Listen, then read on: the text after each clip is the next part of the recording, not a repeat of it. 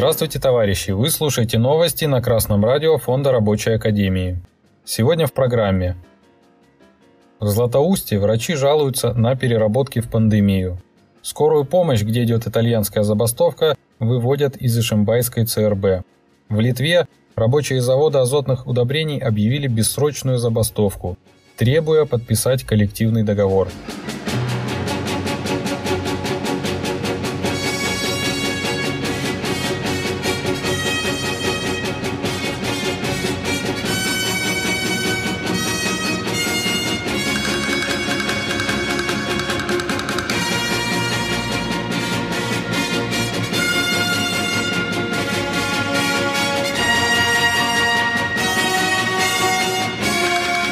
Сайт ура.ньюс сообщает, в Златоусте, Челябинская область, участковые терапевты городской больницы пожаловались в Минздрав области на многочасовые переработки из-за всплеска заболевания COVID-19. Медики утверждают, что время их работы увеличилось примерно на 6 часов. Ведем приемы до ночи. Графики составляются таким образом, что ежедневная работа превышает все нормы рабочего времени, Ежедневно выходит по 12 часов. Плюс не хватает сотрудников. Из-за кадрового дефицита все работают на 2 или 3 участка, рассказал изданию 74.ru один из терапевтов. Медики поясняют, что их переработки являются незаконными. Согласно трудовому договору, они должны работать по 7-8 часов в день. В России принудительный труд запрещен. Статья номер 4 ТК РФ но вас же никто силой не принуждает, и вы не отказываетесь, а добровольно идете на переработки. И кадровый дефицит возникает по этой же причине.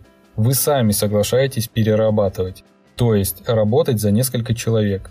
Если действительно хотите отказаться от переработок, то не подписывайте графики с переработками. Вместо этого пишите уведомления в двух экземплярах руководству о том, что вы своего согласия на переработки не давали а потому просите привести график в соответствии с вашим трудовым договором.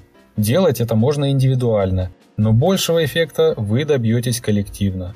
Изучайте трудовой кодекс и применяйте эти знания на практике. Так, например, в статье 99 ТК РФ сказано, продолжительность сверхурочной работы не должна превышать для каждого работника 4 часов в течение двух дней подряд и 120 часов в год. Отделение скорой помощи, где идет итальянская забастовка, выводят из состава Ишимбайской ЦРБ. Ее присоединят к межмуниципальной скорой на базе станции в Стерлитамаке, сообщает профсоюз «Действия». 9 февраля ишимбайским работникам начали вручать уведомления о предстоящем сокращении штата на основании приказа Минздрава Республики. Отмечено, что процесс создания межмуниципальных отделений скорой помощи начат в 2020 году, а к 2025 году планируется создать единое учреждение. Однако, по данным активистов, присоединение к станции в Стерлитамаке планировалось только с 1 сентября 2022 года. Однако этот план был пересмотрен, по-видимому, в связи с итальянской забастовкой. Предыдущий приказ Минздрава отменен. Источник – аргументы и факты УФА. Минздрав и руководство больницы, видимо, пошли в банк решив одним ударом избавиться от непреклонных сотрудников. В таком случае бастующим медработникам не надо поддаваться отчаянию, а заручиться поддержкой всего коллектива и Шимбайской ЦБР. Для этого необходимо выдвинуть требования по повышению оплаты труда для всех сотрудников больницы на 30-50 тысяч рублей. Тем более, что по недавним расчетам Фонда рабочей академии заработная плата в Ишимбае должна составлять не менее 257 тысяч рублей. Также необходимо потребовать отменить приказ о сокращении и восстановить на работе уволенных медработников, участников итальянской забастовки, а затем призвать весь коллектив поддержать эти требования, в том числе отказом от переработок и работой по правилам. По информации портала news.ru, рабочие крупнейшего в Балтии завода азотных удобрений Акима объявили бессрочную забастовку, требуя от руководства подписать коллективный договор. Они недовольны, что руководство урезает зарплату сотрудникам предприятия, ссылаясь на сложности, а в конце года делят между собой миллионные прибыли. 1 февраля Литва ввела запрет на транспортировку через свои порты и по своей железной дороге одного из главных продуктов белорусского экспорта – калия.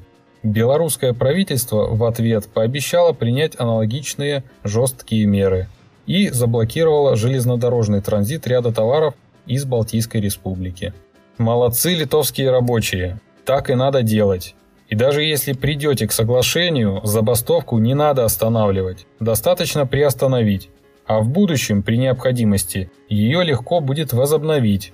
Рабочим нет дела до политических игр буржуазии. Рабочим надо кормить свои семьи, а значит, надо бороться за лучшие условия, закрепленные в своем проекте коллективного договора. Пример такой борьбы демонстрируют рабочие завода Акима. Новости читал Денис Мозговой с коммунистическим приветом из города Ленинград.